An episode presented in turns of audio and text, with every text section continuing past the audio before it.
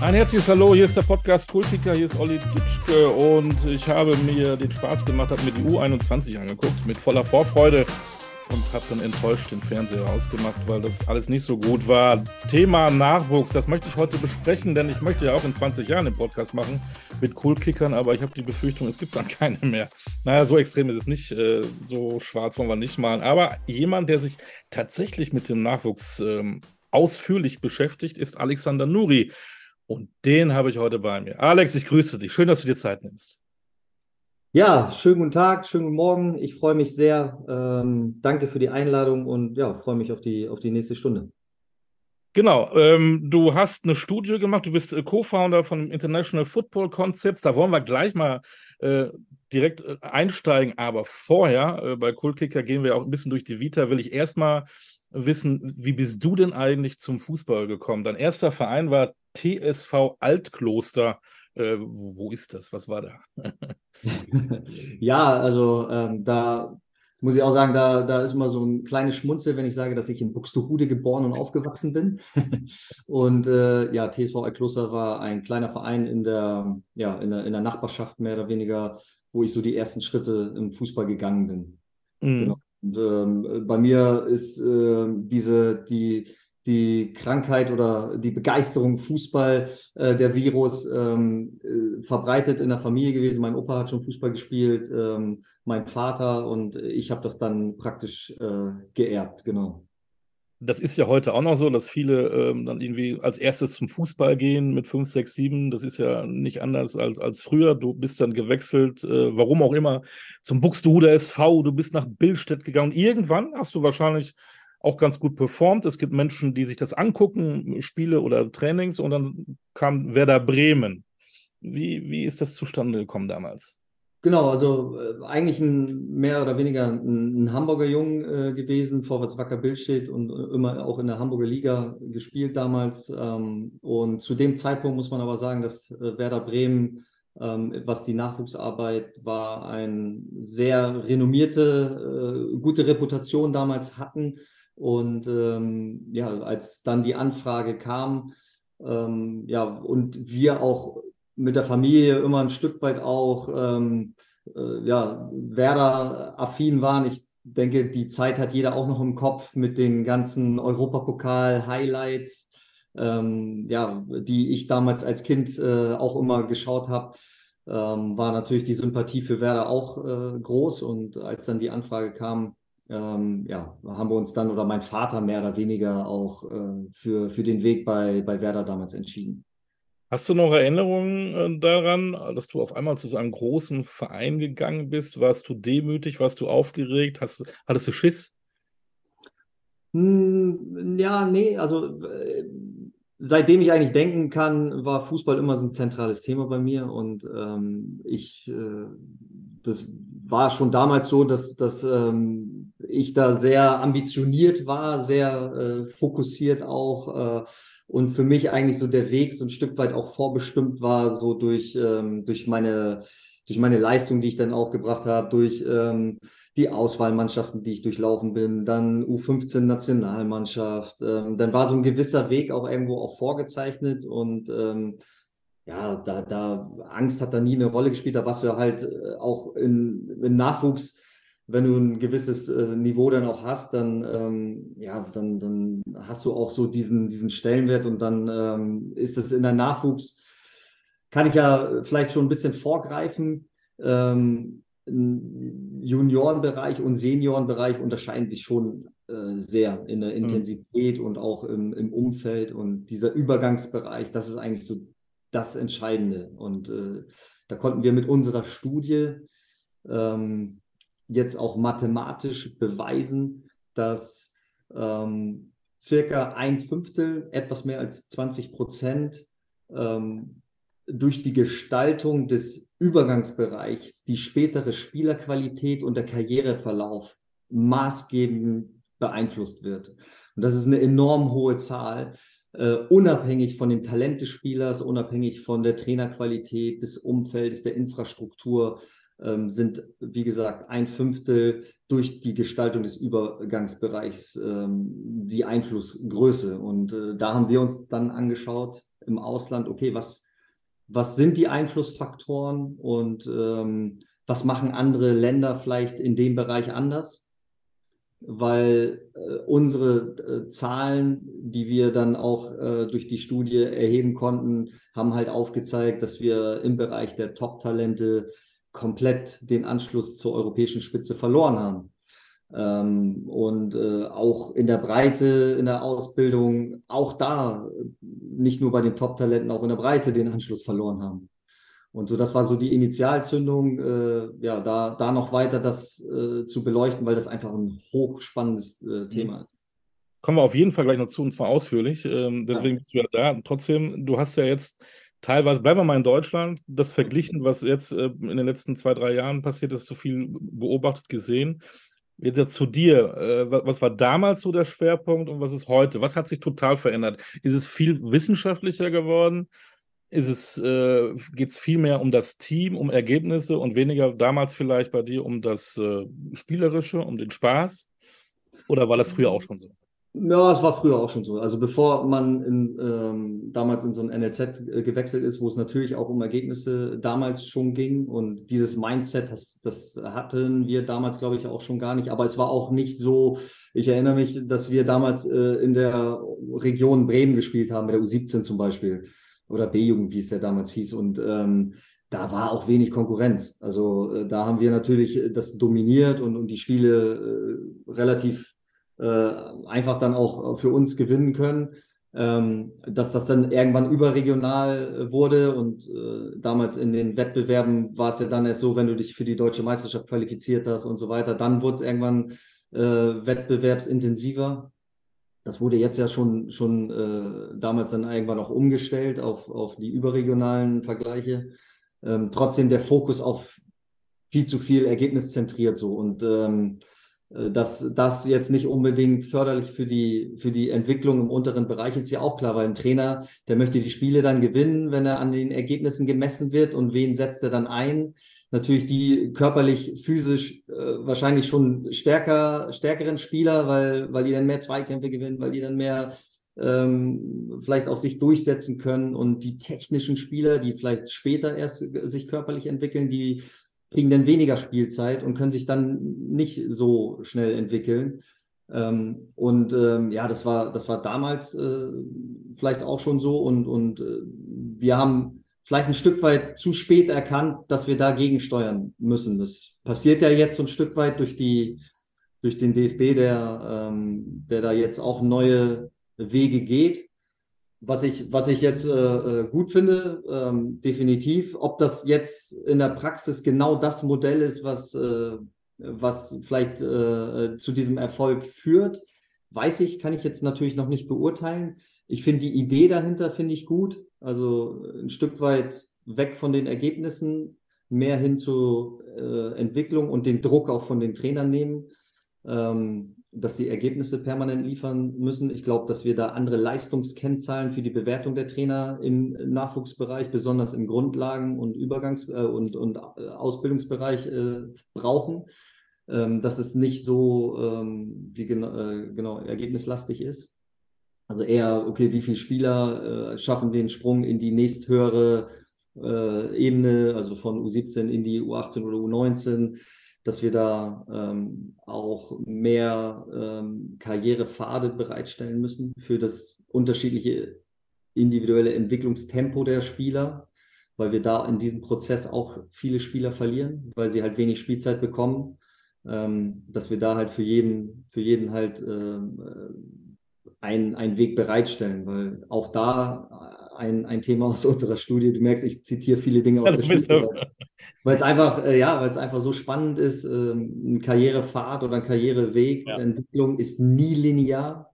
Es ist immer mit, mit Schwankungen verbunden und auch da in diesem Prozess verlieren wir sehr, relativ viele Spieler und Talente, die dann praktisch äh, keinen Platz mehr im, NL, also im NLZ bekommen, weil er in dem Entwicklungsstadium vielleicht noch nicht so weit ist. Ähm, und anstatt denen halt weiter die Umfänge und das professionelle Umfeld zu bieten, wird er halt relativ schnell aussortiert und irgendeinem Amateurverein vielleicht zugeschoben, der dann aber nicht diese Trainingshäufigkeit hat, der dann vielleicht nicht dieses professionelle Umfeld hat, wo sich so ein Spieler dann weiter auf einem gewissen Level äh, weiterentwickeln kann. Da sind andere Länder einfach auch äh, anders aufgestellt als wir, die halt, wie gesagt, äh, mehrere Karrierepfade äh, offen halten. Da gibt es auch super viele Beispiele, die ich jetzt äh, von, von Spielern auch anführen kann. Ähm, ja, ja, ja, sorry. Ich, ich, ich, Alex ist, lebt mit dieser Studie und ich wollte auch schon eigentlich fünfmal reingrätschen, weil ich so, so viele Fragen habe. Aber ich möchte ja. tatsächlich noch mal ganz, ganz kurz noch mal auch bei dir bleiben. Ähm, als als ähm, Nachwuchsspieler wurdest du auch berufen in die, in die deutsche Nationalmannschaft. Du hast du 15 U16 gespielt, du warst bei der U16 Europameisterschaft. Was hat das für dich damals bedeutet? Ja, was hat es für mich bedeutet? Ähm, ähm, es, war, es war natürlich ein, also ein, äh, ein Traum, äh, die Nationalhymne äh, zu hören und, und äh, für, für das Land zu spielen. Das war, das war natürlich ähm, äh, ja, ein, ein, Traum für, ich glaube, für jedes Kind, was äh, die Fußballschuhe mal irgendwo schnürt und, und das mitzuerleben, auch eine Europameisterschaft mal zu spielen. es war ein tolles Erlebnis, definitiv. Ähm, auch da ein Beispiel, Sebastian Deißler damals äh, bei uns technisch äh, ein herausragender Spieler, wurde damals nicht für die U16 EM nominiert, weil er vielleicht äh, körperlich noch nicht so weit war, aber es war bei uns technisch schon damals äh, ein starker Spieler und ähm, den habe ich dann, äh, ich glaube, zwei, zwei Jahre später auf dem U19-Turnier irgendwo, hat er bei Gladbach gespielt, gesehen, da war anderthalb Köpfe größer und konnte seine Technik praktisch übertragen und war halt ein überragender Spieler, kurz Zeit später debütiert in der Bundesliga. Aber das war damals auch so, so, so ein Beispiel, dass er damals bei, für die U16 EM nicht nominiert wurde. Ne? Was, was, äh, wo ich sage, so, okay, das, das wären so Dinge, die, die müsste man einfach heute anders machen. Mhm. Genau. Und dann, ähm, du hast ähm, Profikarriere gehabt, du bist Trainer geworden, unter anderem auch bei, der, bei Werder, bei Hertha und so weiter und so weiter. Wann hast du denn für dich festgestellt, äh, dieses Thema Nachwuchs, das packt mich? Ja, also alleine aus der eigenen Historie heraus, äh, das, äh, die, die, den, ja, die, den Weg bei Werder gegangen zu sein, äh, wofür ich auch total dankbar äh, bin, die, weil ich da einfach so viele tolle äh, äh, Werte mitbekommen habe innerhalb der, der Mannschaft, auch innerhalb des Vereins. Werder Bremen ist ein sehr sozial eingestellter Verein, auch durch äh, Klaus-Dieter Fischer damals sehr geprägt. Ähm, wir haben damals Reisen unternommen. Wir waren unter anderem drei Wochen in Madagaskar, eines der ärmsten Länder der, der Welt und ähm, hatten damals diese Reise ähm, unternommen äh, und, und haben auch da, wir als Wohlstandsjünglinge äh, damals, äh, das zu erleben. Das hat wirklich äh, nachhaltig Eindruck hinterlassen. Ähm, und ähm, ja, selbst, selbst diesen Weg gegangen zu sein aus der Jugend heraus, auch Herausforderungen ähm, mit, mit einer frühen Verletzung, mit Auf und Abs. Also ich bin selbst ein Beispiel für, für diesen nicht linearen Karriereverlauf, auch vielleicht durch unverschuldet selber, ne? weil auch da können mal Verletzungen kommen und so weiter und so fort, Formtiefs, äh, Entwicklungen, die einfach auch ein bisschen länger dauern. Der eine baut schneller Selbstvertrauen auf, der andere braucht ein bisschen, braucht Erfolgserlebnisse, um auch mental gewachsen zu sein für die Herausforderungen, die dann im, im Seniorenbereich auf dich warten. Und ähm, mir hat damals auch gut getan, die, die Werder Amateure war damals anders strukturiert. Da war, glaube ich, ein Altersdurchschnitt von 27. Da waren Leute, die 28 waren, galten damals noch als Talente. so, das, das, äh, das war halt eine andere Zeit. Ne? Da musstest du dich auch ganz anders durchsetzen. Das war eigentlich auch schon eher eine, eine, äh, eine, eine Profi-Struktur damals als eher so ein, so ein Entwicklungsmannschaft für, für Nachwuchsspieler. Ähm, aber ja, ähm, dann auch für mich als, als später jetzt als, als Trainer im NLZ, ich habe ja damals auch die U17 beim VfB Oldenburg damals äh, trainiert, äh, dann ähm, da in, in so einem semi-professionellen Umfeld ähm, zu schauen, wie die Spieler dann in der Regionalliga sich entwickeln, dann bei Werder natürlich dann äh, eine unfassbar gute Struktur gehabt, eine Zeit lang mit äh, Spielern, die in der Regionalliga aus der, noch U19-Spieler, die in der Regionalliga Spielzeit ähm, relativ viel Spielzeit auch bekommen haben. So ein Maxi Eggestein, ein, ein Grillitsch, äh, Lukas Fröde, Marcel Hitzer, das waren halt Spieler, die als U19-Spieler noch teilweise oder gerade rausgekommen, in, schon Stammspieler waren in der Regionalliga und da auch schon eine Rolle im Seniorenbereich für sich gefunden haben auf dem Platz, eine Identität entwickeln konnten, Selbstverständnis. Und dann haben wir den nächsten Schritt gemacht, sind aufgestiegen in die dritte Liga. Dann wurden sie praktisch noch mal mehr gefordert. Ähm, es gibt da auch eine wissenschaftliche Studie, dass du immer so ein Stück weit 15 Prozent über deinem aktuellen Leistungsniveau getriggert werden muss und gefördert werden muss, damit du praktisch äh, auch diese, diese, äh, dieses kurzfristige äh, Scheitern, das führt aber dazu, dass du auch dich da verbessern und entwickeln kannst. Gibt es auch eine wissenschaftliche Studie zu. Also dann in der dritten Liga nochmal gefördert, um praktisch dann den nächsten Entwicklungsschritt zu machen. Und dann, ähm, ja, dann, dann sind, sind halt auch viele Spieler, die dann über diese zwei, zwei, drei Jahre Seniorenübergangsbereich den Sprung dann in die Bundesliga geschafft haben und sich dort auch äh, langfristig zu etablieren. Ne? Und, und äh, da war, sind halt auch klare Tendenzen aus unserer Studie heraus, dass ein zu frühes Debütieren in der ersten Liga, verbunden mit wenig Spielzeit, mhm. tendenziell eher negativ ist. Und ein frühes Debütieren im Seniorenbereich, aber auf deinem Leistungsniveau entsprechend förderlich ist. Also wir haben Vergleichszahlen in Spanien, debütieren die Spieler mehr als ein Jahr früher im Seniorenbereich als in Deutschland vergleichbar. Mhm. Äh, allerdings debütieren viele erst in der dritten Liga oder ich habe jetzt ein Beispiel, äh, Emeric Laporte, äh, der ist mit 17, hat er in der dritten Mannschaft von Bilbao angefangen, im Seniorenbereich Erfahrung zu sammeln, hat eine Saison in der fünften Liga, also in der dritten Mannschaft gespielt, fünfte Liga, Spanien. Dann ist er in die zweite Mannschaft von Bilbao gekommen, ein Jahr später, hat dann dort in der dritten Liga ein Jahr gespielt und wo ist dann praktisch im dritten Seniorenjahr mit 19 so weit gewesen, dass er in der ersten Mannschaft äh, von Athletic Bilbao spielen konnte. Und da gibt es unzählige Beispiele. Also auch jetzt aktuell Subimendi, Nationalspieler, 40 Millionen Marktwert, ähm, der genau das Gleiche. Der ist in der dritten Mannschaft angefangen mit, mit 18 Jahren bei Real Sociedad in der vierten Liga. Dann hat er äh, zwei Jahre in der zweiten Mannschaft gespielt, in der dritten Liga bei Real Sociedad und hat dann nach drei Jahren Seniorenfußball mit äh, 20 den Sprung geschafft in die erste Mannschaft, ist jetzt Nationalspieler und hat aber dieses im Übergangsbereich einfach diese Geduld und Entwicklungszeit bekommen, ähm, seine Rolle, Identität im Seniorenbereich zu finden, weil wir wissen auch, es ist ein völliger Unterschied. Du kannst im Juniorenbereich ein rechtsoffensiver Außenstürmer sein, aber in, im Seniorenbereich äh, äh, bist du halt äh, rechter Verteidiger. Das ist dann deine Rolle, deine Identität. Da fühlst du dich wohl, da hast du ähm, und da gibt es unzählige Beispiele dafür, dass du einfach auch diese Zeit brauchst, um im Seniorenbereich die Intensitäten, die, den mentalen Druck, äh, einfach auch für dich ähm, das so zu entwickeln. Und diese, diese Geduld haben wir oftmals hier nicht und auch nicht diese verschiedenen Karrierepfade.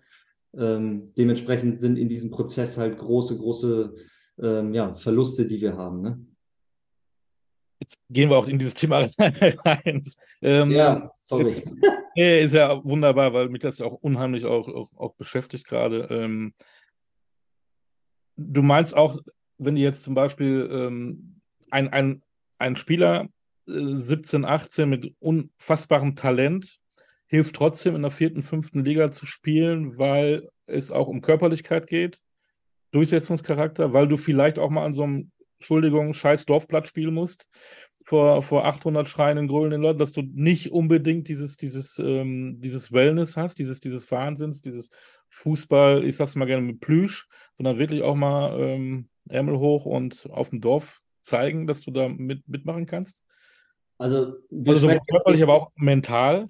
Ja, ja, also wir sprechen jetzt nicht von den absoluten Ausnahmetalenten, Kai. Havertz, mhm. äh, Wirtz, äh, Musiala ja. und so. Davon sprechen wir nicht. nichts bringen in der, in der vierten, fünften Liga. Nee, also die, die kriegen ja auch genug Spielzeit in der, in, der, in der Bundesliga in der ersten Mannschaft. Also da, da, davon spreche ich nicht. Ich spreche von ähm, den Spielern, die ähm, wir haben ja eben davon gesprochen, dass du immer circa 15 Prozent über deinem aktuellen Leistungsniveau gefordert werden sollst, um dich weiterentwickeln zu können. Und da musst du das auch sehr individuell betrachten. Wie ist der Leistungsstand gerade?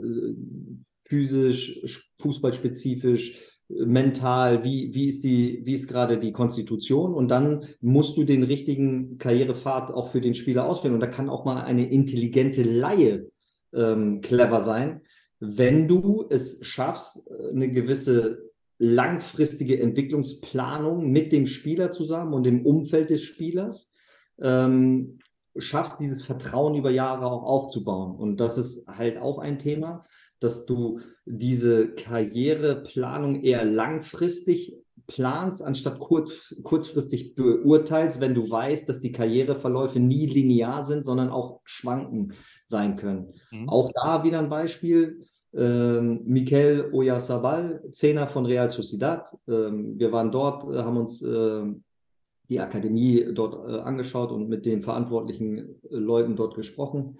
Ähm, die hatten dann beschrieben, bei dem Spieler, der ist jetzt, wie gesagt, Kapitän, Zehner, Nationalspieler, zwischenzeitlich einen Marktwert von über 70 Millionen äh, gehabt. Der war in der, als 16-Jähriger nur 17. Die haben die Liga dominiert, offensiv alle auseinandergeschossen. Ähm, aber das, was ihm, wo er nicht gefordert wurde, war im Defensivverhalten. So, die haben aber immer dieses Benchmarking zu gucken, Review, okay, was wird oben in der ersten Mannschaft gefordert, was wird in der La Liga gefordert, was muss ich auch als Offensivspieler dort ähm, für Skills haben, für Fähigkeiten. Und dementsprechend haben die gesagt, ja, er muss, wenn er oben ankommen will, für seine Entwicklung braucht er definitiv sein Defensivverhalten. Er muss wissen, wie er einen Gegner anläuft, wie er eine Balleroberung hat, wie er seinen Körper reinstellt und so weiter und so fort. Und haben dann eine intelligente Laie mit ihm besprochen und seinem Umfeld, äh, wir leihen dich nach A-Bar aus. Die waren dort im unteren Tabellendrittel, also mussten sehr viel verteidigen auch und hat dann ein halbes Jahr in der U17 dort in A-Bar gespielt, um dann sein, äh, seine Werkzeugkiste dort äh, zu füllen mit den Fähigkeiten, die er später auch braucht, um äh, auf dem höchsten Niveau äh, wettbewerbsfähig zu sein. Und das, also man muss sich das vorstellen, du gibst deinen besten Spieler ab, der dir wahrscheinlich die Meisterschaft ähm, in der U17 garantieren würde oder ein großer Faktor dafür wäre, äh, gibst ein super Talent ab an einen Konkurrenten mehr oder weniger. Ähm, und da musst du ja auch alle, wie gesagt, mitnehmen. Du musst den Berater mitnehmen, du musst die Eltern mitnehmen, du musst, der Spieler muss davon überzeugt sein, dass die Bindung auch, äh, die du aufgebaut hast und die Fantasie und den Weg, den Karriereweg, den du für diesen Spieler hast, da muss ja so ein Vertrauen da sein. Und das schaffst du nur, wenn du wirklich ein, äh, wenn du die Ausbildung als strategisches, ähm, äh, strategischen Punkt auch in deiner Vereinsphilosophie verankert hast, wenn du Leute hast, die das auch so mit Leben füllen und wenn du diese, ja, diese, diese Überzeugung innerhalb dieser Kultur des Vereins auch so ähm, lebst. Und das fand ich ein super Beispiel, weil der Spieler, wie gesagt, dann äh, zurückgekommen ist, dieses diese Erfahrung auch mitgenommen hat und ähm, am Ende natürlich dann auch da oben angekommen ist. Und wenn wir von Real Sociedad sprechen, ähm, ja, die haben äh, ja, ein, ein, ein Kader-Marktwert äh, von Spielern aus der eigenen Akademie von 165 Millionen. Ähm, haben jetzt auch zwei Transfers gemacht, wo sie unheimlich äh, hohe Transfererlöse auch schon erzielt haben. Aber das, was halt besonders ist, dass sie halt in ihren die, die haben in der Ausbildung eine 80-20-Regel, also 80 Prozent aus der Region, das sind 750.000 Einwohner, und 20 Prozent äh, holen die halt von überall her, wo sie, wo sie sagen, okay, in dem Jahrgang brauchen wir einen rechten Verteidiger, äh, dann holen wir einen externen oder ähm, Genau, und äh, bei den Profis im Kader ist es die 60-40-Regel. Also 60 Prozent aus, aus der eigenen Akademie und 40 Prozent holen die von, von außerhalb. Und ähm, ja, das, das kann man super überprüfen, das kann man, kann man sehen. Ähm, und ja, es ist einfach hochspannend, äh, solche, solche Konzepte auch äh, zu erleben bei, bei ausländischen Vereinen, ähm, wie, die, wie die halt schaffen, ähm, Profis hervorzubringen oder Topspieler auch auszubilden. Haben die dann im Ausland Kooperation mit anderen Vereinen oder suchen sie dann bestimmt Beispiel Eber, ah, da würde jetzt gut hinpassen und, und sprechen dann mit denen? Oder gibt es da Kooperation? Ich denke da jetzt im, im Männerbereich äh, Salzburg mit Liefering oder jetzt FC Bayern macht, glaube ich, was mit Ulm äh, demnächst, äh, die da ein bisschen kooperieren, wo man sagt, da, hey, das würde ja vielleicht helfen, erstmal in Ulm vielleicht auf den Boden zu kommen und dann ähm, sich dazu. Ja.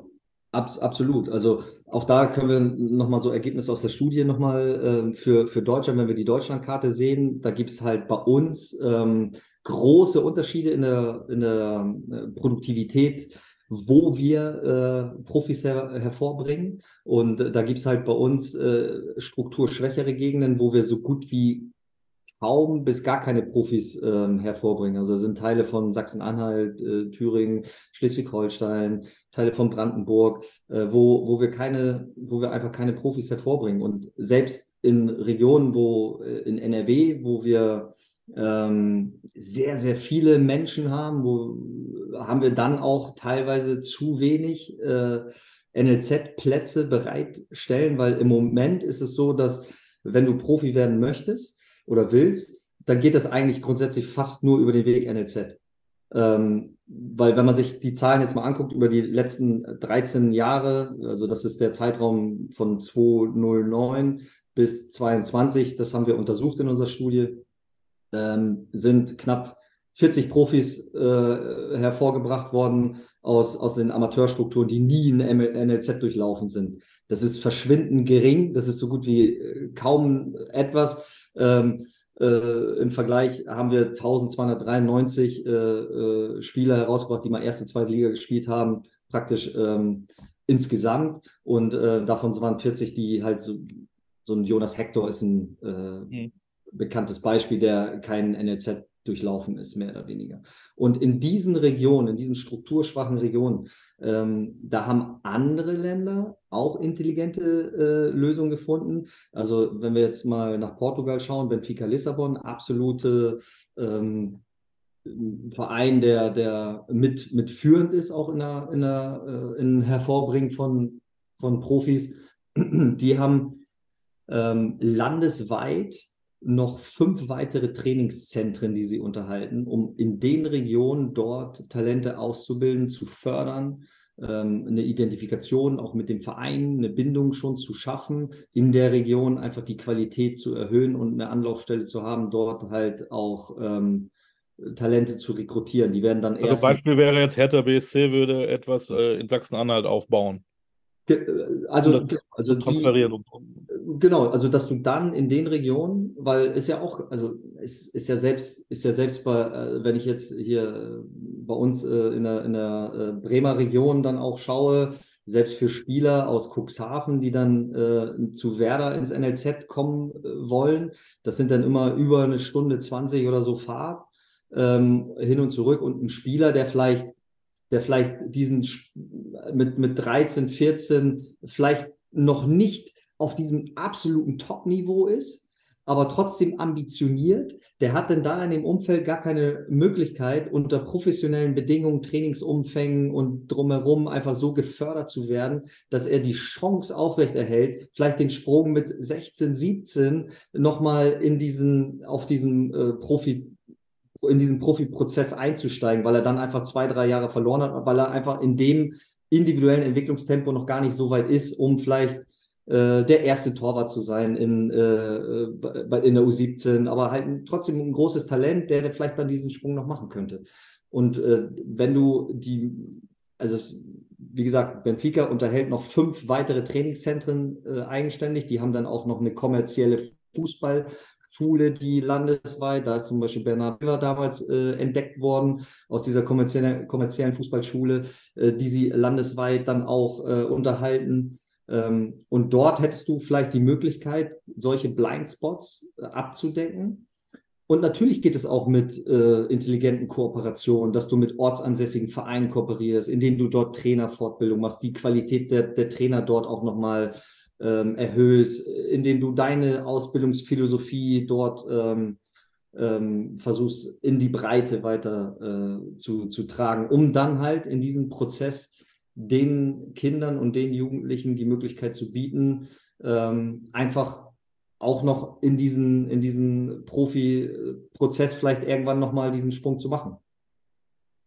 Ähm, Nochmal noch mal zur Studie zurück. Ähm, was war denn eigentlich der Impuls, um diese Studie zu machen? Ja gut, der Impuls, also es ist eine Studie, die in Auftrag gegeben wurde von der DFL und äh, dem DFB im Zuge des Projektes Zukunft. Also die haben selber festgestellt, dass das nicht so optimal läuft. Wir müssen mal gucken, was vielleicht in Europa ist und habt euch beauftragt zu, zu checken, Äh, ja. Was geht woanders und was geht woanders nicht? Genau, also die, die, also das Abschneiden der letzten Turniere war natürlich auch äh, mit ein Faktor zu, zu schauen und äh, äh, Dinge zu hinterfragen. Und ähm, da einen internationalen Vergleich zu haben, wer bildet am besten aus, wie stehen wir überhaupt im internationalen Vergleich, da valide und wissenschaftlich fundierte äh, Ergebnisse zu bekommen. Das war eigentlich äh, der, der Hintergrund und zu schauen auch, okay, was machen andere vielleicht auch anders? Was sind die entscheidenden Kriterien bei so einem Karriereverlauf im internationalen Vergleich? Also wir haben die Big Five plus Portugal äh, untersucht. Und ähm, genau, und, und, und der, der Hintergrund oder die Initialzündung war halt, ähm, nach 2018 fing das ja an mit dem äh, Projekt äh, Zukunft. Und wir sind jetzt mit der Studie ja fast zwei Jahre. Wir haben es dann nochmal ein, ein Jahr aktualisiert, um bis 22 die Ergebnisse. Ähm, genau, und haben jetzt also über 7.500 Spielerkarrieren ähm, untersucht. Das sind über, über 260.000 Halbser gespielte Halbserien. Also unfassbar viele Daten, die wir jetzt äh, praktisch bei uns in der Datenbank haben. Und die wächst natürlich auch stetig, weil wir sie ja permanent äh, aktualisieren haben da mit äh, Professor Ralf Landwehr, einen der, der äh, Co-Founder bei uns, äh, auch die Möglichkeit äh, über Data Scientist, äh, hier schöne Gruß an, an Viktor und, und Jasper, die da einen fantastischen Job machen, ähm, das natürlich auch wirklich wissenschaftlich äh, fundiert ähm, so umzusetzen. Du bist viel rumgereist, du hast viel gesehen, du hast ein bisschen auch schon eben ja. erzählt, Stichwort Benfica. Was war für dich der größte Wow-Effekt, wo du sagst, boah, wie die das machen, das ist der Hammer, das ist cool? Ja, ich, auch da ist es, glaube ich, schwierig, ähm, ähm, das so, so zu sagen, weil jede Region, und das ist zum Beispiel auch ein Punkt, äh, du kannst ja nicht ähm, das, was du jetzt im Ausland irgendwo siehst, äh, eins zu eins übertragen sondern du musst ja auch immer die regionalen Voraussetzungen äh, in Rechnung halten, die Identifikation der Leute in der Region mit dem Verein. Das sind teilweise auch unterschiedliche Werte. Ähm, ich war schon relativ früh ähm, bei Athletic Bilbao. Das hat mich schon sehr ähm, beeindruckt, wie damals, ähm, ich war 2014 schon das erste Mal da, ähm, und äh, hatte die Möglichkeit mit dem Initiator der Ausbildungsphilosophie, also die haben ja selbst sich auferlegt, nur aus Basken auszubilden und zu rekrutieren. Das ist ungefähr drei Millionen Basken. Ähm, und äh, haben es da auch immer geschafft, äh, teilweise äh, immer international auch zu spielen, immer ähm, tolle Transfers zu machen. Damals äh, von Martinez, äh, bis äh, äh Kepa, äh, viele ähm, tolle Spieler auch damals rausgebracht. Ähm, und das hat mich damals schon interessiert. Also ich war schon relativ früh so, dass ich gesagt habe, Mensch, ich möchte mir das mal angucken. Und ähm, da ist zum Beispiel so diese äh, interne Trainerfortbildung ähm, sehr, sehr ausgeprägt. Ähm, sie versuchen ein, den, den, den Kindern ein Lernmodell beizubringen oder basierend auf in, in diesem Grundlagenbereich und Aufbaubereich geht es eigentlich in erster Linie darum, die Kinder lernfähig zu halten, die Kinder zu sensibilisieren, dass Kritik etwas Positives ist, dass die Kinder und diesen Prozess mal zu sehen, zu erleben, dass die Kinder ermutigt werden, sich gegenseitig Feedback zu geben, sich gegenseitig zu spiegeln, sich gegenseitig zu kritisieren. Also wir sprechen hier ab der U12, U14 habe ich, durfte ich filmen, konnte ich filmen. Äh, da, da analysieren die Spieler praktisch äh, das Spiel und bewerten sich gegenseitig. Fand ich sensationell. Der Trainer ist natürlich dann in diesem Prozess mit involviert und moderiert diesen Prozess, dass die Kinder sich gegenseitig bewerten, indem er dann natürlich auch gelernt hat, die richtigen Fragen zu stellen und im Übrigen auch in dem Trainingsprozess geht es darum, dass die Kinder selbst erlernen, Lösungen zu finden und nur du als Trainer die richtigen Fragen stellst, um die Kinder auf die Lösung selbstständig zu bringen. Hochspannend, hat natürlich einen extrem pädagogisch und didaktischen Ansatz, den du auch als Trainer auch erstmal lernen musst. Also im Grundlagenbereich, das konnten wir auch feststellen in anderen Akademien, Real Sociedad war es auch so, Benfica, dass der, Pädag der Fokus im Grundlagen- und Aufbaubereich eher auf pädagogische Lehrkräfte ist, auch als Trainer, um genau diesen Prozess zu moderieren. Die Kinder sollen Kritik als etwas Positives empfinden und ihre eigene Meinung auch äußern können. ähm, damit sie ihre Lernfähigkeit so lange wie möglich aufrechterhalten. Und wenn du gelernt hast, dass Kritik etwas Positives ist, was dir die Chance bietet, dich zu entwickeln, und du das nicht persönlich nimmst, sondern auch deine eigene Meinung so empfindest, dass du die auch äußern kannst, um, das, um der Sache willen, äh, ist das eine, eine, eine großartige ähm, Geschichte, die die Kinder dort von ganz früh auf lernen in diesem Prozess. Die Trainer lernen halt, wie gesagt, nicht nur deduktiv von außen permanent Einfluss zu nehmen, sondern auch äh, induktiv die, die, die, die Spielererfahrung äh, sammeln zu lassen, lernen durch die Methodik Schwerpunkte akzentu zu, zu akzentuieren, also die Trainer lernen durch ein gewisses Setting und durch die Methodik halt im Schwerpunkt zu arbeiten und dann durch gezielte Fragen den Prozess ähm, äh, zu steuern. Hochspannend.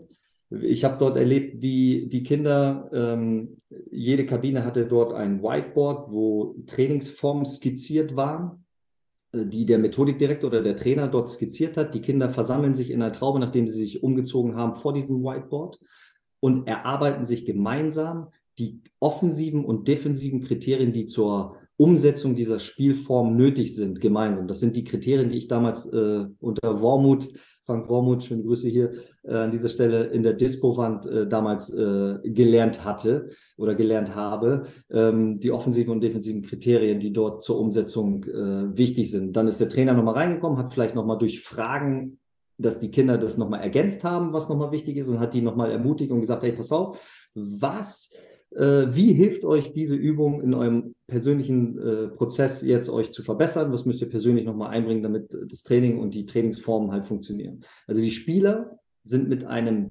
Bewusstsein, sind erstmal involviert worden in diesen Trainingsprozess und ähm, sind mit einem ganz anderen Bewusstsein, warum sie diese Trainingsform trainieren und was sie selber dazu einbringen sollen, ähm, äh, in dieses Training. Und äh, ich habe dann natürlich auch nachgefragt, was, was der Hintergrund ist. Und dann haben gesagt, ja, wir haben teilweise festgestellt, dass die Kinder und Jugendlichen halt körperlich anwesend waren, aber nicht vom Kopf. Und wir möchten, äh, dass sie äh, auch vom Kopf her mit dabei sind und mitdenken und das Bewusstsein haben, warum sie was machen und äh, was sie dazu einbringen müssen, also mit einem ganz anderen Bewusstsein. Und wir haben festgestellt, dass die dadurch die Trainingsqualität auch bei den Kindern einfach deutlich höher ist.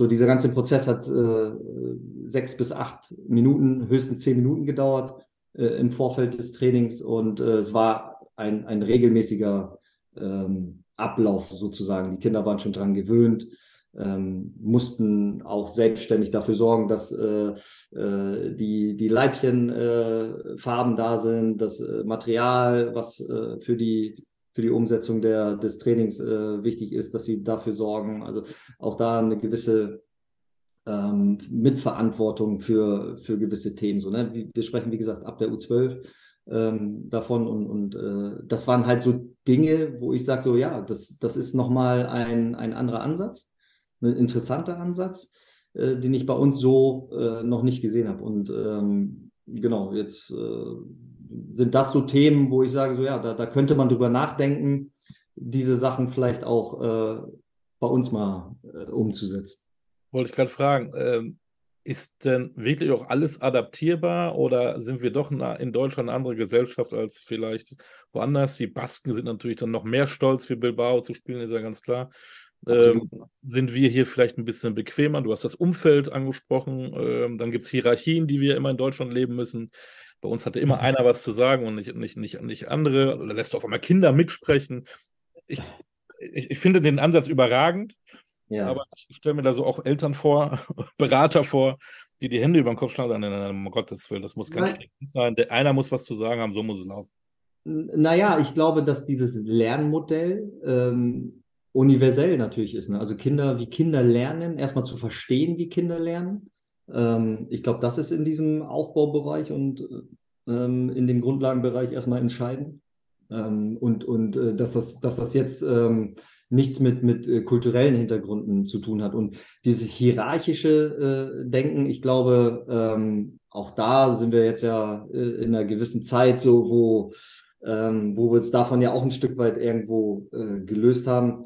Natürlich äh, gibt es kulturell auch Unterschiede, das habe ich ja vorhin auch schon gesagt. Ähm, und auch da ist es halt spannend für die Vereine, für die Regionen, Ähm, manche haben halt, äh, wenn ich jetzt an, an, an Frankfurt oder, oder Berlin denke, die, diese Bolzplatz-Mentalität, wo du halt auch da ähm, gewisse ähm, ge ja, Spielwitz und, und äh, Ideen, Kriterien für, für deine Spielphilosophie, Ausbildungsphilosophie, wo du dich daran orientieren kannst. Und so hat jede Region ja und jeder Verein ja für sich so spezielle Voraussetzungen, die du dann natürlich auch aufgreifen musst. Aber das alles Entscheidende ist, dass dieses, die, der, jeder Verein ähm, die Ausbildungsphilosophie als strategisches äh, Kernelement ähm, aufnehmen sollte. Und das haben halt die erfolgreichen Vereine äh, gezeigt, dass alle die, die das als strategisches Kernelement bei sich verankert haben, ähm, dass, dass die auch erfolgreich sind, weil du musst es halt von oben bis unten leben und musst auf Schlüsselpositionen dann natürlich auch gute Leute haben, die das dann auch so umsetzen ähm, und diesen Weg äh, einfach dann auch äh, konsequent ähm, verfolgen, definitiv es geht natürlich um Individualität, aber auch um, um Mannschaftsgeist und das, was ähm, ich habe es letztes Mal mit, mit meinem Kumpel Mario Basler besprochen. Ähm, wenn ich mir die anderen Sportarten angucke, gerade jetzt erstmal im Profibereich, wir haben die Basketballer gefeiert, die äh, überragende Euro gespielt haben. Wir haben die Eishockey-Jungs gefeiert, die WM Silber geholt haben. Ich habe gestern U21 Handball geguckt, die ins Halbfinale gekommen sind. Überall hört man, ähm, wir sind ein Team, jeder geht für den anderen äh, durch alles. Äh, deswegen haben wir auch diesen Erfolg. Wenn einer mal ausfällt, geht der andere nahtlos, nützt diese Lücke. Und wenn ich mir dann die U21 angeguckt habe beim Fußball, wo ich mir gedacht habe, ähm, da ist so gar nichts, es wird so, so gar nicht kommuniziert, wenn einer mal eine Chance ähm, nicht reinmacht, dass da einer hinkommt und da komm, mach weiter, so ein bisschen auch so ein Spirit, den vermisse ich im Fußball. Vor allen Dingen auch A-Mannschaft haben wir es ja auch gesehen. Jeder ist für sich so beschäftigt und dieser Teamgedanke fehlt mir. Kann man mhm. sowas auch schon im Jugendbereich lernen, dass man zusammenhält, auch wenn es nicht gut läuft? Ja, 100 Prozent. Also so einen kooperativen Ansatz, so will ich das mal irgendwie auch formulieren. Ähm, auch bei, bei Trainerteams sehe ich das auch. Also ähm, ich glaube, das ist auch ein Stück weit Kultur, ähm, Vereinskultur, was du prägen kannst, was du auch vorleben kannst innerhalb eines Vereins. Und ähm, äh, ich meine, das ist ja kein Geheimnis. Das war ja bei unseren Erfolgen mit der A-Nationalmannschaft auch, äh, ich sag mal, bis auf 2014, wo wir auch ein Stück weit mit Favorit waren, aber davor auch die, die Male, wo wir diese Erfolge hatten, ob Europameister 96 äh, oder auch Weltmeister, ja. da waren wir ja nicht, da, da, das war ja nicht so, dass wir die, die Top-Favoriten waren, weil wir die, die herausragenden Einzelakteure hatten, sondern da ging es ja immer so, Deutschland, wir kommen übers Team, jeder ja. opfert für den anderen auf, der eine ge geht runter und der andere springt direkt hinterher und diese Kettenreaktion, dass du als Mannschaft dich gegen Widerstände aufbäumst und dieses, diese, diese unbändige Wille als Mannschaft äh, erfolgreich zu sein. Das hat uns ja Jahrzehnte äh, immer ausgezeichnet. Und ähm, ja, ich glaube, ein Stück weit dieser Weg äh, zurück zu diesen ähm, zu diesen äh, Wurzeln und, und, und dieser Identität ist unabdingbar, um erfolgreich auch zu sein. Und egal, welche Mannschaft du fragst, auch Real Madrid und wie auch immer, da, da ist immer dieser Teamgedanke äh, in, in diesem Mannschaftssport, wird immer äh, hochgeschrieben und wird immer wichtig sein, um, um Erfolg auch zu haben. Und, Auffällig äh, war es bei mir eigentlich nur, wenn ich ehrlich bin, in den letzten Jahren bei Eintracht Frankfurt auf internationalem Parkett, wo man, wo man, äh, egal wer der Gegner war, hat man festgestellt, ey, das funktioniert. Ja. Äh, haben sich auch nicht vom Rückstand beeinflussen lassen, auch wenn das Hinspiel verloren war, da hattest du immer das Gefühl, gemeinsam wuppen die das schon, die haben es dann, dann auch geschafft. Ja, definitiv. Also 100 Prozent, da gebe ich dir vollkommen recht. Also wenn du erfolgreich sein willst auf dem Niveau, musst du übers Team kommen. Natürlich brauchst du die Individualisten und wenn ich jetzt nochmal so den Bogen äh, spannen zu, zu den, den Ausbildungsvereinen oder den erfolgreichen Vereinen, äh, wie gesagt, dann ist das auch eher immer geprägt von so einem kooperativen Miteinander und sich gegenseitig Feedback geben, sich gegenseitig auch unterstützen, ob das jetzt im Trainerteam ist. Ähm, Individualisierung wird auch oftmals missverstanden. Auch da haben wir Beispiele, äh, Real Sociedad, da, wenn es jetzt darum geht, Individualtraining oder Individualcoaching, das wird immer im Kontext Mannschafts, Mannschaft gesehen. Also Äh, Beispiel, wenn ich einen Innenverteidiger irgendwo das äh, schulen möchte, dann äh, wird es auch nicht isoliert äh, trainiert, sondern äh, innerhalb des, des Kettenverbundes wird dann das Timing beim Rausstechen, Vorwärtsverteidigen, wird dann gecoacht. Also dieses Individualcoaching wird immer im Kontext Mannschaft ähm, trainiert und, und geschult. So, ne? Also auch da ist so, so, ein bisschen eine andere Definition, zum Beispiel von, von diesem Individualförderung oder, oder Training. Genau. Wie sieht es denn eigentlich mit den Trainern aus? Wenn, wenn äh, Alexander Nuri jetzt äh, die ganze Trainingsarbeit in Deutschland auf links ziehen will und, mhm. und, die, und die Trainingsformen, die Training, Trainerarbeit wird anders, ähm, sind die alle in der Lage, sind die kompetent genug? Und auch Trainer haben ja möglicherweise auch Karriereplan. Auch da mach mal die nächste Studie, guck dir die mhm. Trainer an, die Profivereine trainiert haben. Das hat es ja auch einen Wandel gegeben, dass oft gestandene Trainer keinen Job mehr bekommen, sondern einer hat einen super Job bei der U19, bei der U17 im NLZ gemacht und rückt hoch in jungen Jahren. Das haben wir ja auch gehabt. Mhm. David Scholl, liebe Grüße, Laptop-Trainer. Ähm, ist, das, ist das einfach relativ, ist es relativ einfach, das umzustülpen und zu sagen, Jungs, ihr müsst das jetzt anders machen?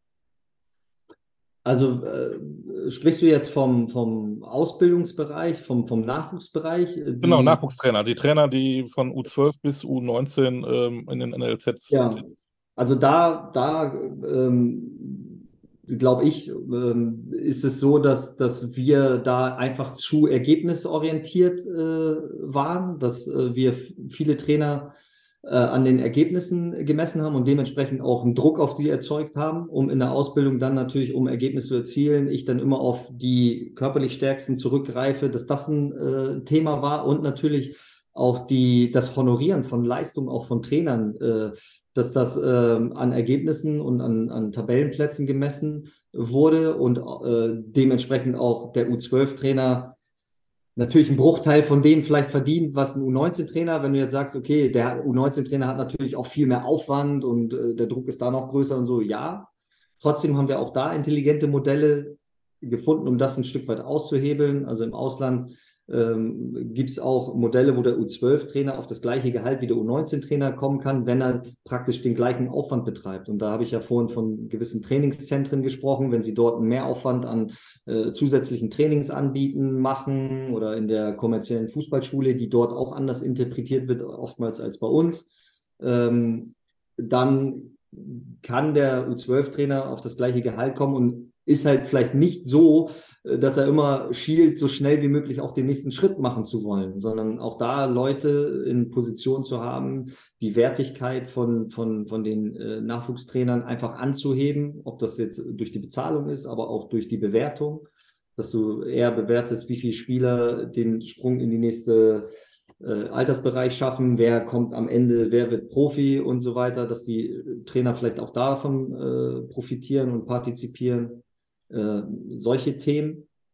Und äh, wenn ich jetzt inhaltlich das nochmal äh, bewerte, da war es ja jetzt auch schon oft kommuniziert, dass wir zu taktisiert äh, wurden, so will ich das mal beschreiben, dass wir zu viel Wert auf gewisse Taktiken äh, gelegen, in der U15 schon über äh, Formation und über irgendwelche taktischen Dinge wo halt ein Spieler vielleicht noch gar nicht gelernt hat, wie er äh, einen defensiven Zweikampf bestreitet oder wie er eine richtige Flanke schlägt. Also da überlegen wir uns halt, wo kann ich wo Überzahl schaffen, in welchen Räumen und wie auch immer. Also wo, wo, wo die Basisdinge vielleicht noch gar nicht so ausgereift sind, dass wir uns da einfach zu taktisch irgendwie äh, beschäftigt haben. Und da wieder vielleicht äh, in Richtung, ja, diese ich hatte mich jetzt zuletzt mit Hannes Wolf nochmal ausgetauscht. Sehr interessante Ansätze, die, die da ähm, jetzt kommen werden. Also auch dahin wieder eher Richtung Kleinfeldspiele, ähm, mehr Spielzeit auch in Kleinfeldspielen wieder zu verbringen. Also ich erinnere mich noch damals, dass wir das relativ viel auch äh, gemacht haben und über, über die, die die Belastungsdauer da auch äh, länger in diesen Spielformen gespielt haben, das 4 gegen 4. Ähm, ich habe mich selbst gewundert. Ähm, wir äh, sprechen jetzt über Foninho. Foninho hat Horst Wein erfunden 1990 und das kommt jetzt erst bei uns an. Das ist ein Deutscher, der in Spanien äh, mit das Ausbildungskonzept entwickelt hat. Foninho, wie gesagt, 1990 und wir haben jetzt 2023 und jetzt kommt es erst bei uns an. Das ist, finde ich, äh, auch irre, ähm, dass unser System das irgendwie scheinbar nicht zugelassen hat, äh, äh, diese Form der ähm, Ausbildung für den Grundlagenbereich, der, der, der super ist. Und wie gesagt, ein Horst Wein kennt kaum jemand hier in Deutschland. Ähm, ein, ein Pionier, was äh, das betrifft. Ähm, und, und jetzt kommt das erst hier an. Also da habe ich mich schon auch äh, extrem gewundert, dass, dass, dass das so, so lange gebraucht hat. Ähm, und, und das jetzt hier zu implementieren, das ist, das ist schon Wahnsinn. Aber wie gesagt, das, das System bei uns, äh, dieses föderale System, ähm, da, das, was auch Vorteile hat natürlich, weil du viele Dinge dann auf dem Prüfstein und äh, dann auch ähm, äh, viele Dinge da auch diskutieren kannst. Ähm, das lässt aber schnelle Entscheidungen oder das Implementieren von neuen Strukturen einfach sehr, sehr schwer zu. Und vielleicht ist das auch nochmal ein Hebel oder wo man ran müsste, äh, einfach vielleicht Tendenzen, Entwicklung, vielleicht schneller irgendwo auch Rechnung zu tragen, indem man das irgendwo äh, im System einfach auch ein bisschen beschleunigt. Ne? Wie gesagt, wenn das jetzt äh, 33 Jahre dauert, bis, bis mal etwas, was sinnvoll ist, Wahnsinn. bis wir das für uns entdecken und zu implementieren, weil es ist ja klar, wenn du als Kind viele Ballkontakte hast, viele 1 gegen 1 Situationen, viele Erfolgserlebnisse auch sammeln kannst, weil du involviert bist in das Training, anstatt äh, im, mit sechs, sieben, acht Jahren acht gegen acht zu spielen auf dem Feld, wo du nur dreimal den Ball hast oder wenn überhaupt oder der eine Blümchen äh, pflückt. Äh, oder du bist halt in diesem 3 gegen 3 auf vier Tore in diesem Turnier, wo du permanent auch ähm, gefordert bist.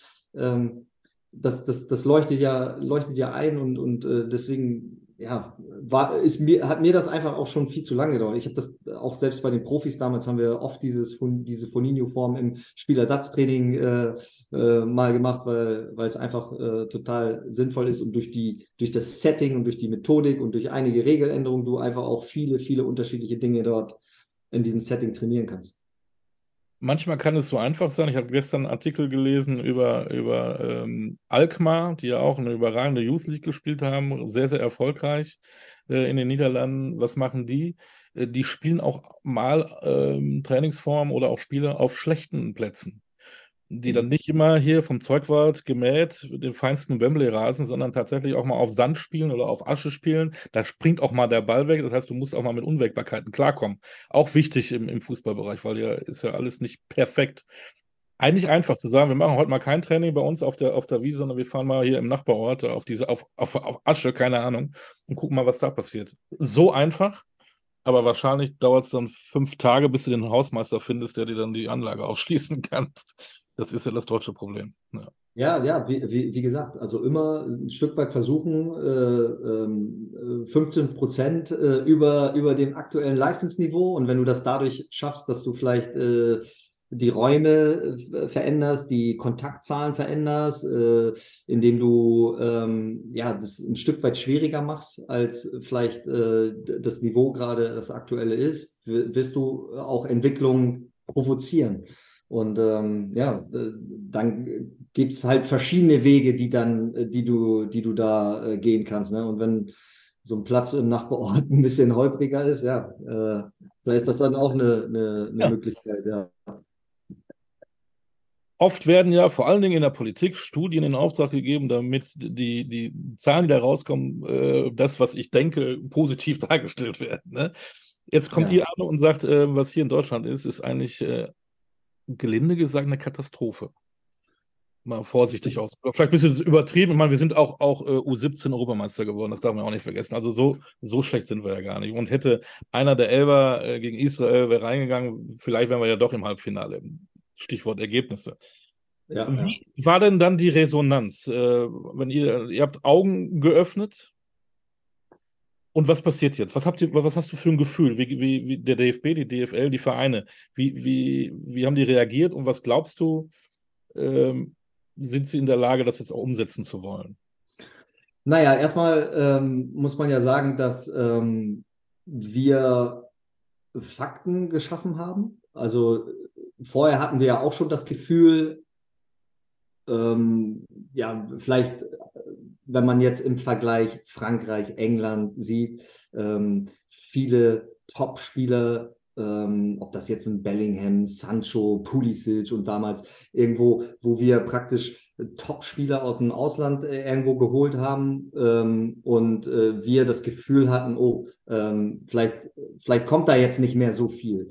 Und das haben wir jetzt einfach nur äh, mit Zahlen untermauert und mathematisch und mit Daten und Fakten praktisch äh, äh ja, unter, untermauert so. Und ähm, ich sehe es nicht so schwarz. Ich glaube, dass Innovation auch immer damit zu tun hat, neue Wege zu gehen in äh, Phasen, wo man halt erkennt und äh, Handlungsbedarf jetzt, jetzt äh, äh auch aufgezeigt hat. Wie gesagt, wir haben jetzt die, die Datenlage äh, faktisch so ähm, untermauert, dass, dass man jetzt auch nicht mehr dran vorbeischauen kann.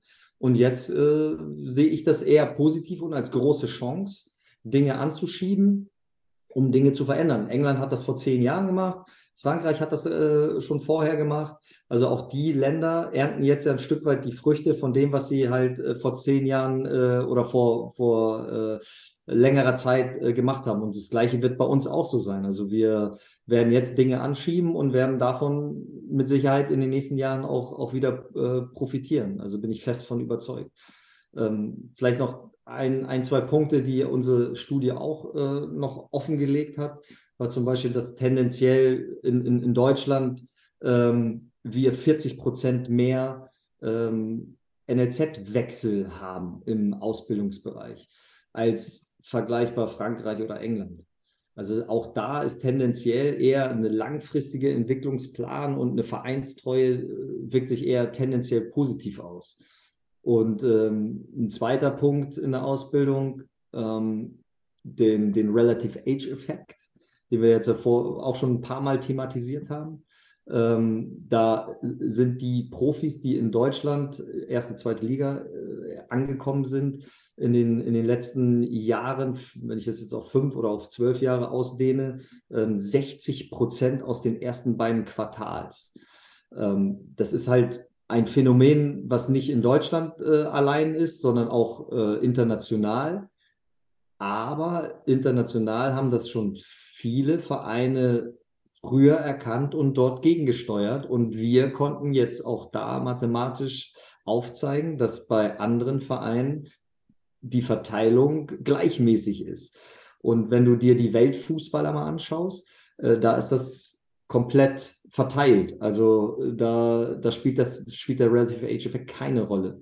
Deswegen auch da sollten wir Modelle finden, die es auch im Ausland schon gibt, ähm, den Spielern die Möglichkeit zu bieten, sich zu entwickeln und viel Spielzeit zu bekommen, die vielleicht äh, körperlich noch nicht so weit sind. Also auch da für unsere Ausbildung ein ganz wichtiger Aspekt, so Modelle zu finden, ob das jetzt AS Rom oder Real Sociedad. Also gibt es viele Beispiele, die in dem Bereich das auch schon früher erkannt haben jetzt und dagegen steuern und dann auch schon die Früchte ernten und sehen, dass sie da halt auch mehr Profis hervorbringen können oder auch mehr in diesem Prozess nicht, nicht verlieren, sondern durch diesen Prozess durchbringen können. Genau, das wollte ich jetzt nochmal kurz, kurz hier mit einbringen. Und nochmal die Frage, du erkennst aber durchaus bei den Clubs auch eine Bereitschaft, da was ändern zu wollen. Anhand auch denk, und, ja, und Fragen, die dich auch selber, kannst du uns da auch, auch helfen oder sind sie dann doch wieder in ihrem eigenen Kosmos und wollen das selber alleine machen. Also wir, wir, wir sind da total äh, offen, ähm, äh, auch in diesen Austausch zu gehen. Wir haben gemerkt, dass das sehr, sehr gut ankommt in den, äh, dort, wo wir ähm, präsentiert haben, äh, da, wo wir in den Austausch gekommen sind, war das Interesse sehr groß. Ähm, wir äh, ja, führen jetzt Gespräche im Hintergrund und das Interesse nochmal von Vereinen ist, ist, ist riesengroß. Auch da ähm, die Erkenntnisse, die wir jetzt gesammelt haben, auch ähm, da äh, umzusetzen. Und nochmal, du kannst nicht eins zu eins alles irgendwo umsetzen. Trotzdem kannst du dich inspirieren lassen, trotzdem kannst du Ideen und dann diese Ideen nehmen und äh, in dein regionales Konzept oder das, was für dich in Frage kommt, darauf adaptieren und, und das dann da äh, äh, praktisch mit deinen Stärken auch nochmal ergänzen. So. Und das, da sind wir total offen, haben da große Lust, auch unser Wissen zu teilen und ähm, auch unseren Stück, äh, unseren Teil äh, dazu beizutragen, um auch was zu verändern. Denn in der Tat, ähm, ist, auch da habe ich das Gefühl, in den letzten Jahren immer jüngere Spieler haben ihre ersten Spiele, also äh, teilweise mit 16, 17. Und das hat auch nichts damit zu tun, eventuell schon äh, aus dem Ausland ähm, trotzdem Spieler zu holen. Ich denke da an Larsson, der jetzt zur Eintracht gegangen ist mit 18, der 10 Millionen gekostet hat, oder heute hat Dortmund Diallo verpflichtet, glaube ich, aus Spanien, wo auch ganz andere hinterher waren. Aber ja. das, das, eine hat mit dem anderen ja, das dürfen wir auch nicht verwässern, nichts zu tun. Ne? Nee, also wir haben, also wir haben auch, ähm, also entscheidend ist, dass du diese Ausbildungsphilosophie strategisch in der, ähm, in, in, der, in der Vereinsphilosophie verankerst und dann für dich entscheidest, was willst du? Willst du Spieler produzieren für deine eigene Mannschaft? Willst du das als Businessmodell? Willst du Spieler für den Profimarkt hervorbringen? Wir haben äh, Organisationen und Vereine gefunden, die beides super machen. Also die sowohl auf hohem Niveau Top-Spieler ausbilden, aber, aber auch ein super Scouting haben und mit 15, 16 Spieler verpflichten, die sie dann auch äh, äh, verkaufen. Also jetzt Benfica Lissabon hat 270 Millionen äh, Transfererlöse in den letzten fünf Jahren erzielt und hat nochmal 165 Millionen ähm, also äh, Marktwerte an Spielern aus der eigenen Akademie in dem aktuellen Kader. Wir waren beim Spiel gegen Inter Mailand, Viertelfinale Champions League, äh, haben uns das angeguckt und äh, da waren acht Spieler aus der eigenen Akademie, die mindestens fünf Jahre dort ausgebildet wurden, waren im Kader und vier Spieler äh, in der Startelf. Also wenn du, wenn du, wenn du das mal überträgst auf, auf äh, ähm, äh, Borussia Dortmund, vier Spieler aus, aus der Region äh, Dortmund in der Startelf und acht Spieler aus dem aus der Akademie selbst ausgebildet, was das für eine Identifikation und was das auslöst, ähm, das ist schon, das ist schon ein, das sind schon beeindruckende Zahlen. Ähm, und äh, ja, also wie gesagt, wir, wir haben keinen Verein in, den, in der Top 10, äh, was Topspieler betrifft. Also da ist, F, da ist Barcelona an erster Stelle, Real Madrid an zweiter, Chelsea an dritter. Das sind natürlich finanzstarke Vereine, die äh, umfassend auch ähm, die Möglichkeit haben, auch auszubilden. Trotzdem haben wir in den Top Ten auch Vereine wie Sporting Lissabon, wie Valencia, wie äh, Athletic Bilbao, die ähm, natürlich nicht zu diesen finanzstärksten Vereinen äh, gehören, aber trotzdem in den Top Ten der, der ähm, Ausbildung sind und Nachwuchsförderung. Und der erste Verein, der bei uns, der ist, ist Stuttgart an Tabellenplatz 17 ähm, da waren aber Spieler wie Kimmich, Werner, Rüdiger, die da äh, mit dazugehört haben. Und Bayern ist an, an, an 25. Und wenn ich jetzt vergleiche den ersten, äh, das ist Barcelona, der hat in der Zeit, also wir sprechen jetzt von 09 bis 22, das sind dann 13 Saisons, äh, da hat Barcelona 23 Top-Spieler, also wir sprechen jetzt von Top-Spieler sind 10 Prozent der besten Spieler das sind dann die Nationalspieler, Champions League Niveau. 23 Top-Spieler in der Zeit äh, produziert und Bayern 5. Das ist äh, schon ein Riesenunterschied.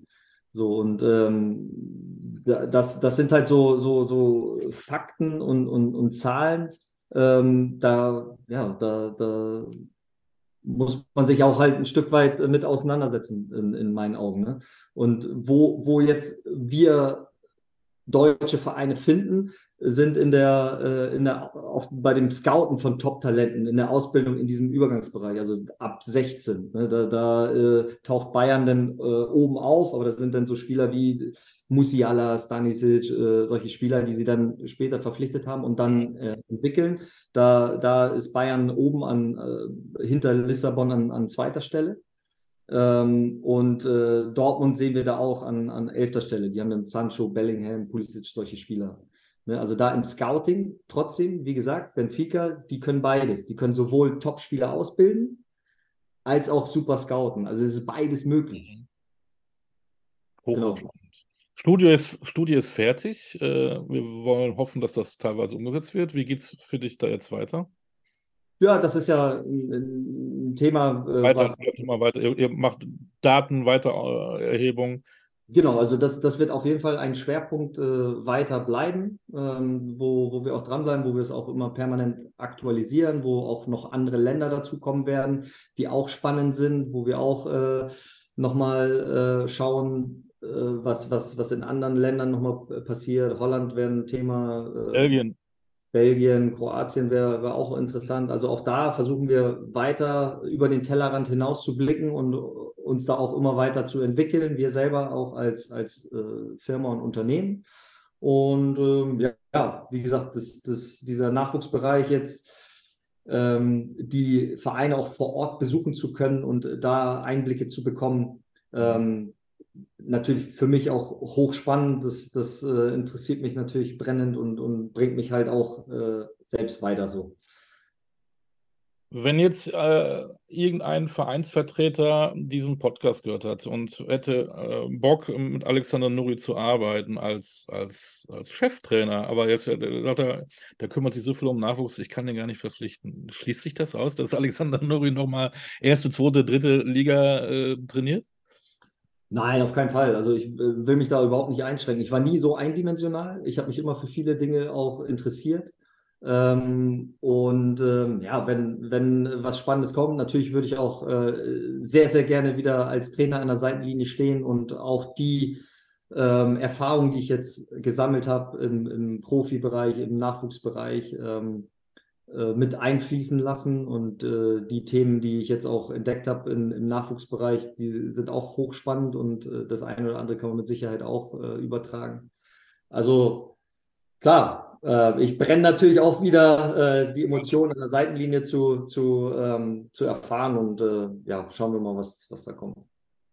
Und am Ende, mir, mir brennt es auf der Zunge, weil ähm, es ist eigentlich ein bisschen Boulevardjournalismus, aber du warst bei Hertha, ähm, und dann da brennt mir die, die Frage auf der Zunge, hat Jürgen Klinsmann eigentlich seinerzeit recht gehabt, als er ähm, die Art und Weise, wie, brauchen wir nicht drüber reden, war vielleicht nicht in Ordnung, aber er hat ja einiges angesprochen, was bei der Hertha nicht so lief. Und äh, wenn man jetzt alles guckt, was aus der Hertha geworden ist, ähm, finde ich ja, so Unrecht hat er vielleicht ja gar nicht gehabt.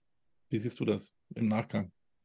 Mm, ja, also die Art und Weise hast du ja eben schon angesprochen. Ich glaube, das sieht er mittlerweile auch so, dass das jetzt nicht ähm, äh, gut war. Ähm, und ja, am Ende. Aber inhaltlich?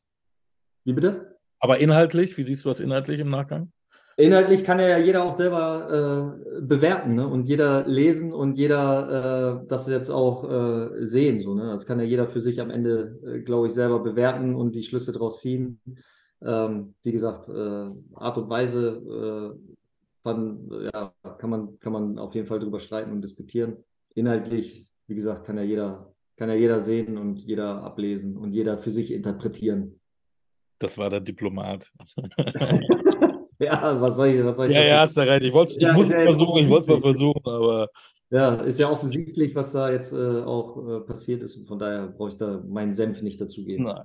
Ich habe es versucht, danke trotzdem. Aber der, der, äh, der andere Senf äh, zum Thema Nachwuchs fand ich, fand ich hoch, hoch spannend. Ähm, bin wirklich gespannt, was sich da so tut in den nächsten Jahren in Deutschland. Ähm, ich glaube, Fußball ist immer noch die Sportart Nummer eins, aber wenn man das so ein bisschen verfolgt, was ich eben auch mal angedeutet habe mit anderen Sportarten, äh, vielleicht ein bisschen aufpassen. Wir haben früher, ich weiß gar nicht, ob das heute noch so ist, wir sind nach der Schule, haben wir äh, auf eine Wiese gegangen, haben Jacken als Torpfosten genommen und haben gekickt. Oder auf dem Schulhof haben wir eine Cola-Dose platt getreten und mit der Cola-Dose haben wir gekickt. Wir haben immer gekickt.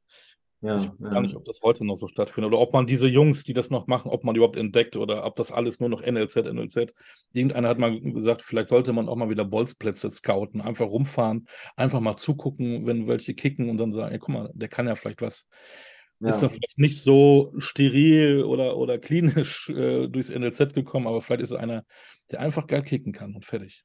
Vielleicht ist das ja. auch eine Geschichte. Ich sag mal, ich sag mal so, äh, jede, jede äh, Zeit hat auch ähm, seine oder, oder jede Phase, ich weiß nicht, damals kam ja Fernsehen und Spielkonsolen und da hieß es auch immer, oh, jetzt die ganzen Kinder sind immer nur da am, am, an ihrer Spielkonsole und glotzen Fernsehen und so. Da hatten man auch schon irgendwie Angst gehabt. Jetzt in diesem digitalen Zeitalter denkt man auch so, oh Mann, äh, jetzt die Kinder, aber je, jede Zeit fordert dann auch provoziert auch neue Lösungen, neue Denkmuster, neue Dinge. Und das sind auch Sachen, damit beschäftigen sich andere Länder genauso wie wir oder müssen sich da genauso Stimmt. mit beschäftigen auseinandersetzen wie wir. Ist ja, ist ja, ist ja kein Thema, was nur uns betrifft. Und vor dem Hintergrund, alle anderen produzieren und äh, bringen auch Top-Spieler hervor und viele Spieler. Also müssen wir Antworten finden auf, auf diese Fragen und die werden wir auch finden. Also ich bin da total optimistisch, weil wir auch äh, kreativ sind, weil wir auch unsere eigene Identitäten haben.